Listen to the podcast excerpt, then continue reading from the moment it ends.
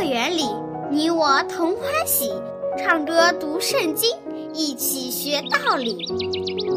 天赋乐园里，耶稣真爱你，天上大珍宝全部送给你。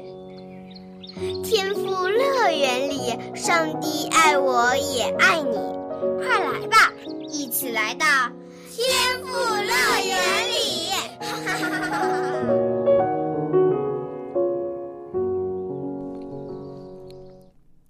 亲爱的小朋友，你好！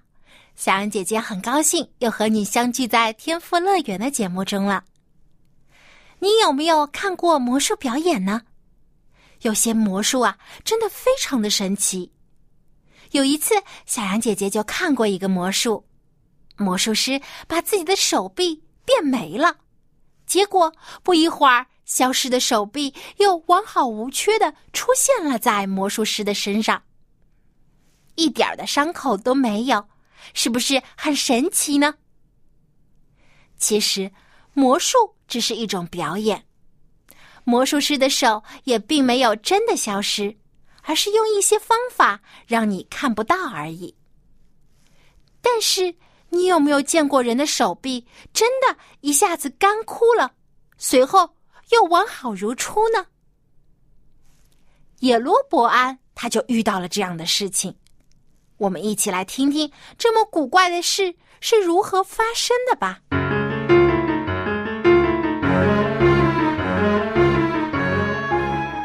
干枯的手臂。所罗门王死了不久，以色列就分裂了。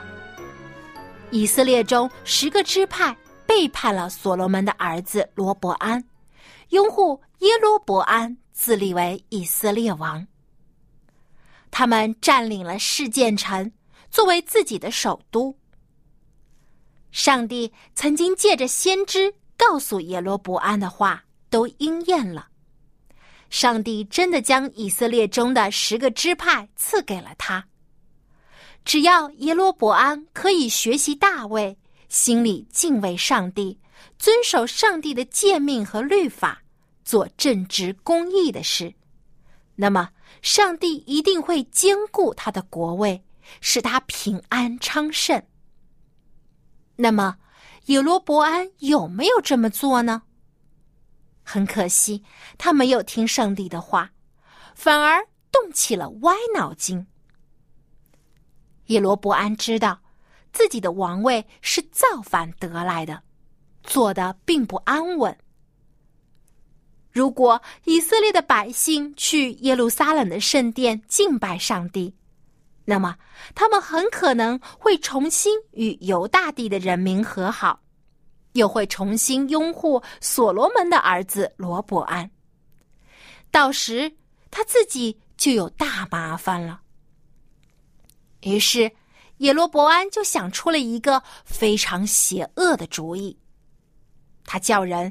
铸造了两座金牛犊，一座摆放在以色列北方的城市伯特利，另一座运到了另外一个城市但。随后，耶罗伯安对百姓这样说：“以色列人啊，你们上耶路撒冷的圣殿实在是太困难了，不如就拜这两座金牛犊吧。”这就是领你们出埃及的上帝，小朋友，你听听，耶罗伯安的话是多么的可笑。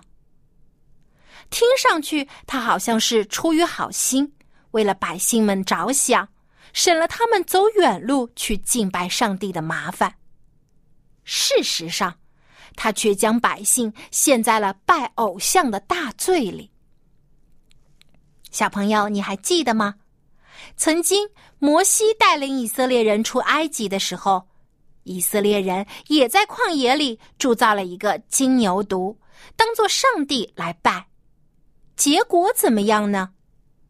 金牛犊被摩西烧毁了，还磨得粉碎。上帝借着摩西严厉的警告以色列人：除上帝以外，不可有别的神。不可雕刻和跪拜偶像。这些我们在学习十条诫命的时候也是学过的。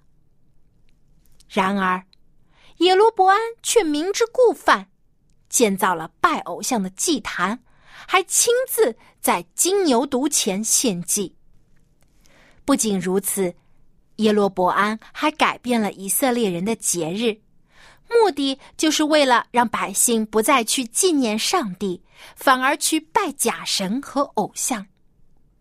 他还选立了新的祭司，把侍奉上帝的立位人祭司都赶走了，因为这些立位人拒绝侍奉假神和偶像。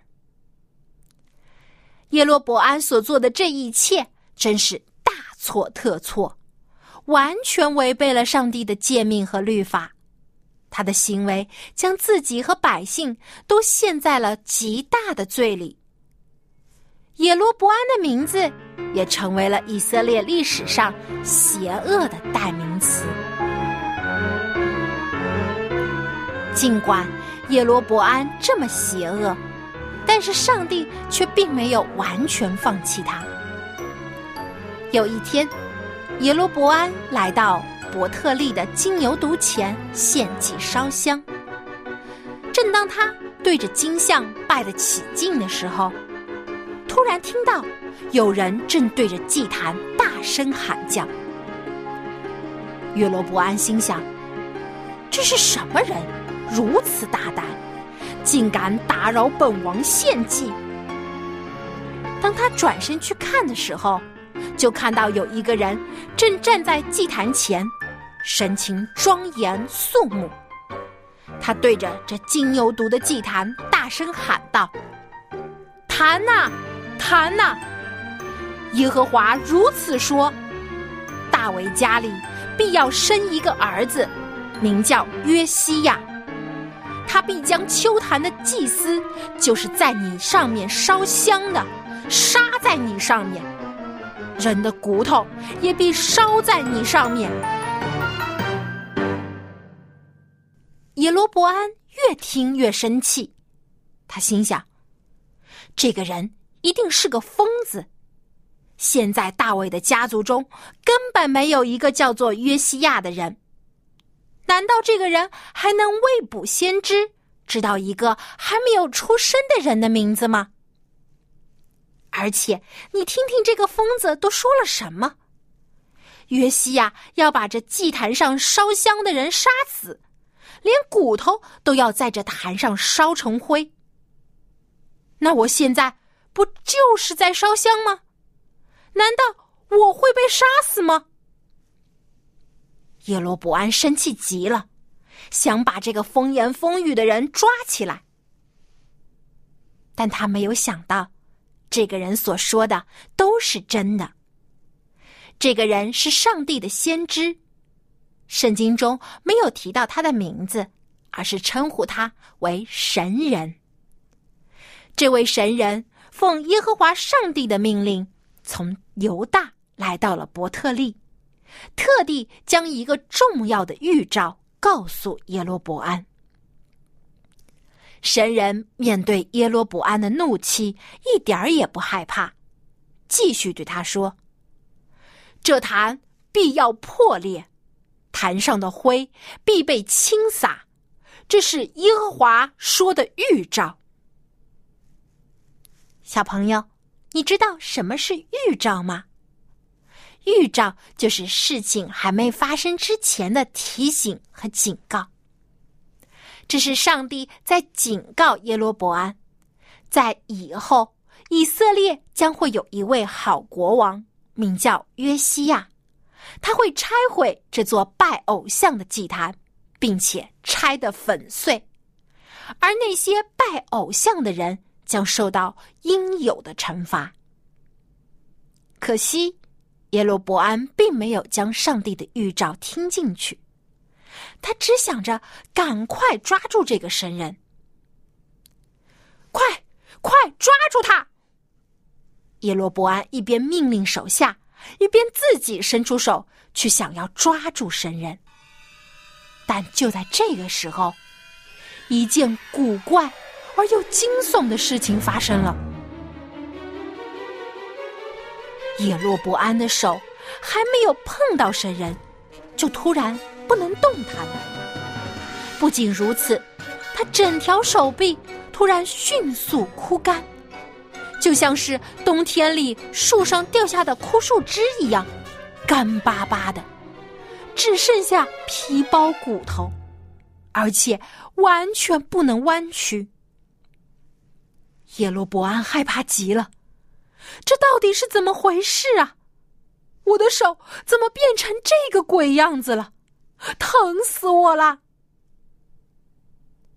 随后，他又听到“啪”的一声，他身后崭新的祭台在他眼前裂成了碎片，祭台上的香灰也洒了一地。这坛必要破裂。坛上的灰必被倾洒，这是耶和华说的预兆。神人之前的话还在耶罗伯安的耳边回响，眼前的这一幕就真的发生了。他现在才知道，这个人并不是疯子，而是上帝的先知。耶罗伯安的手枯干了。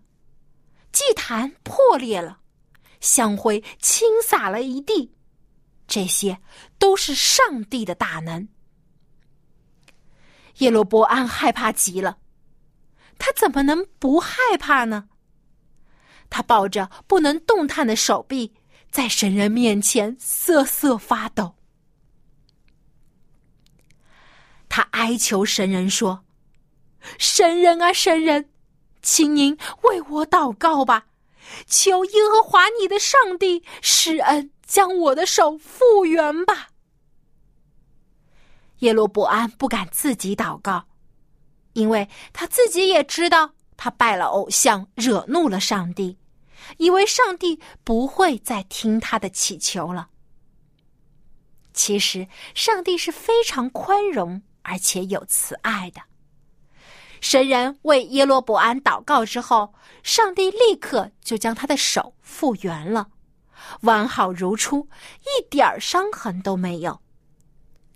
小朋友，你可能会想，耶罗伯安这么坏，上帝为什么不惩罚他，还将他的手复原了呢？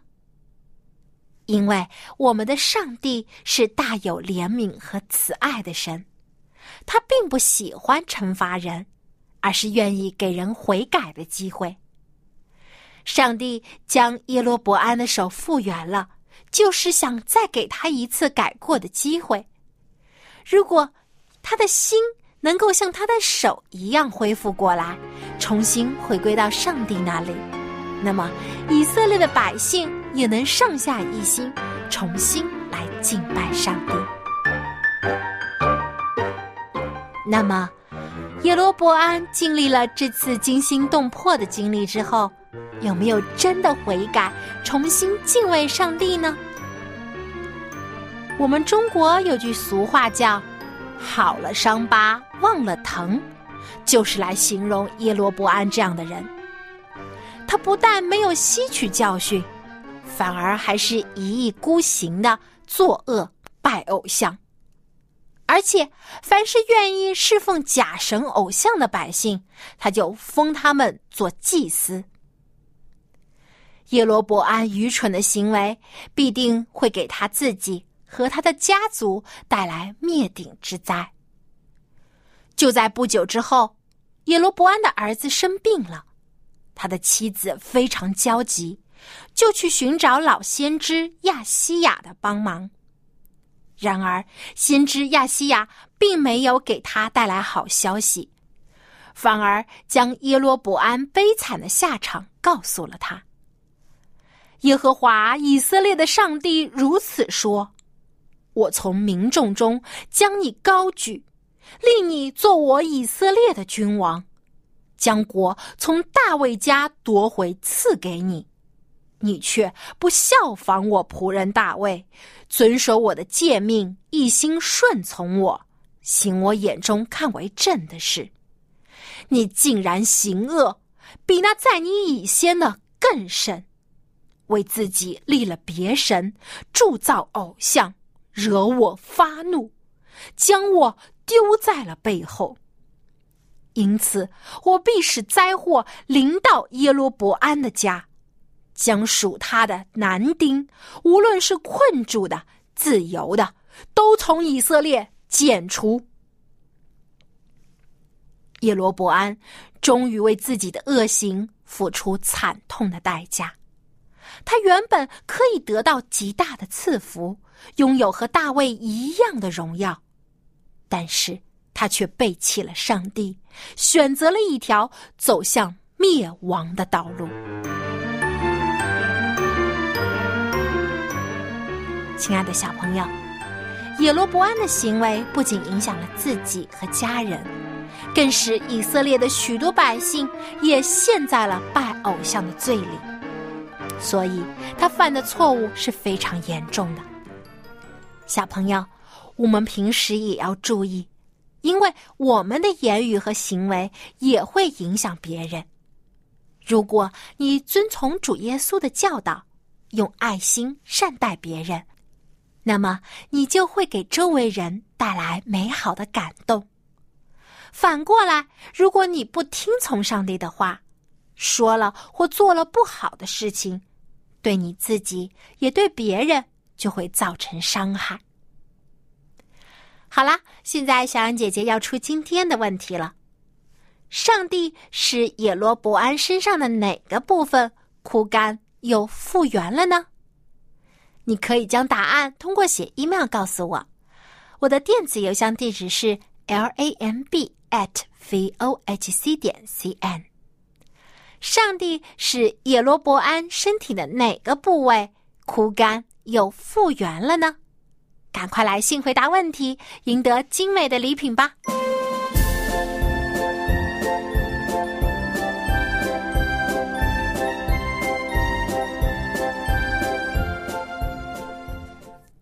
小朋友，你说耶罗伯安他是个聪明人呢，还是愚拙人呢？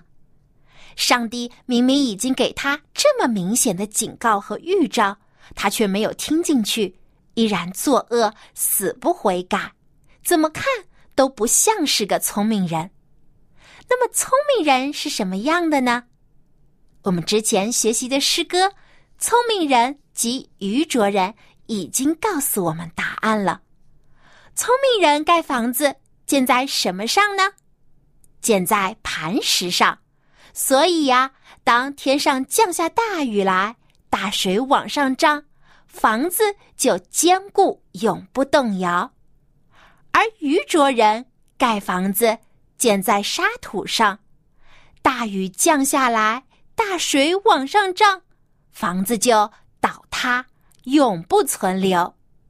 所以呀，我们都要做聪明人，以上帝作为我们的磐石。作为我们最坚固的依靠。最后呢，让我们一起来把这首歌来唱一唱，复习一下吧。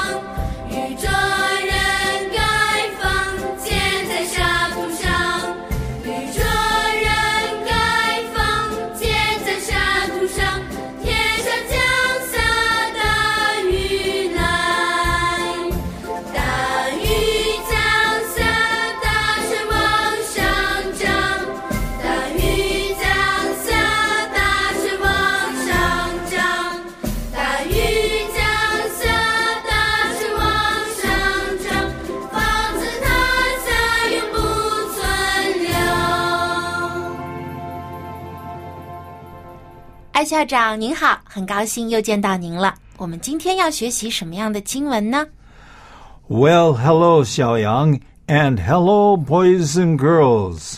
那在学习之前呢，艾校长，我有一个问题。嗯，那宇宙间是不是只有一位上帝呢？除了上帝以外，就没有别的神存在了吗？Well, there is only one God.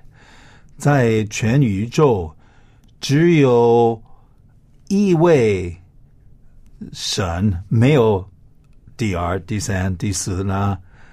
那只有一位是全能的，而且我们不能拜偶像，因为偶像都是假的，不是真的。So we don't worship idols because there's only one God. 只有一位神，真神，and He is in heaven, and everything else is 假的，都是 fake. It's it. They're not real 对 gods. 我们看到的很多的像都是呃用泥土啊或者用金属造出来的，是人手造的，所以都不是真实的。上帝也从不为自己造像，因为上帝是高过一切的。嗯，那么上帝在给我们颁布的十条诫命中，第一条就说了：除了我以外，你不可有别的神。Yes, and the English says, "You shall have no other gods before me." 那么今天呢，我们就和艾校长一起来学习这条诫命，因为这真的非常重要，我们一定要记住，只有一位上帝。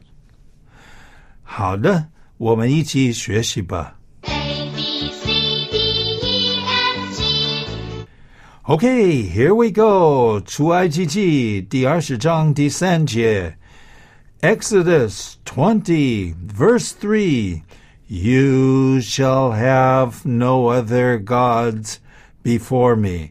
我我相信 上帝说这句话，我这个声音好大。You shall have no other gods before me. 哇、一定很威严，因为要让所有的人知道，除了上帝以外，你不可有别的神。 Yes, okay, let's take a look at these words.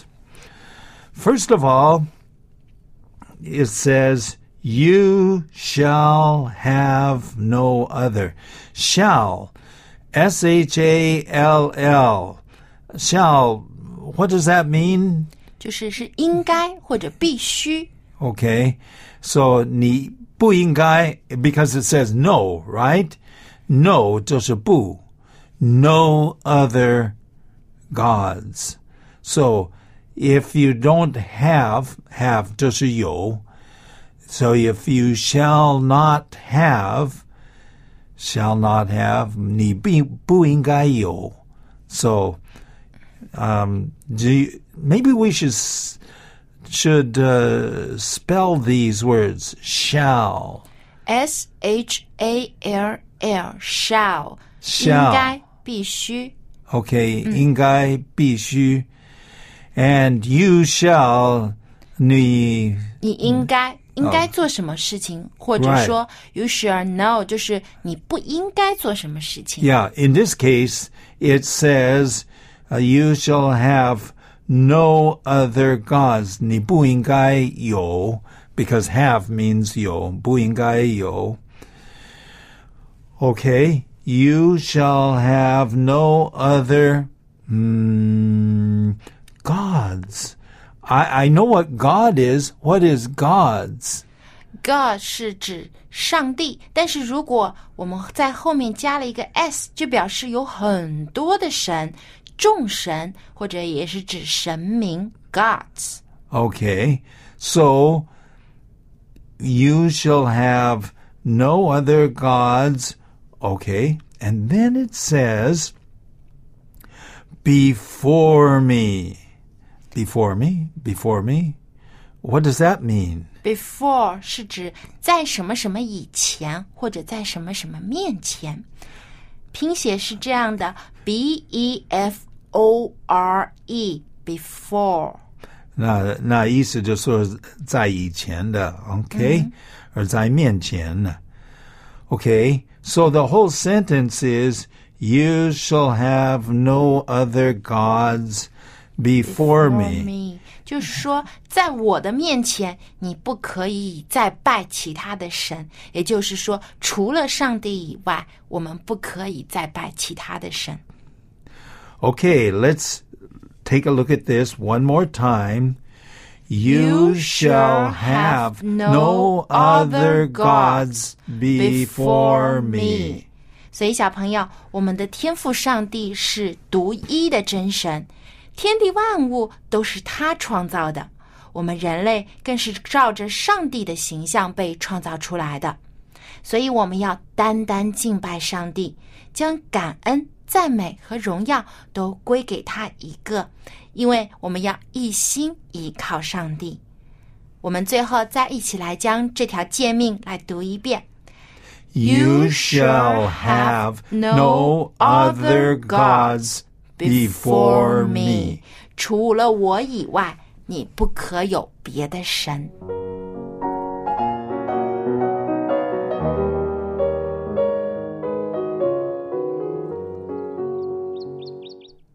亲爱的小朋友，如果你想得到聪明和智慧，就一定要来认识主耶稣，因为只有这样，你才会成为一个信靠上帝、得到从天而来智慧的聪明人。好，时间过得真快呀！今天的节目就要结束了。最后，小安姐姐要提醒你，别忘了来信回答今天的问题。我的电子邮箱地址是 l a m b at v o h c 点 c n。好，我们在下期的节目中再一起来听故事、学唱歌、学英语吧。下期节目再见啦，拜拜。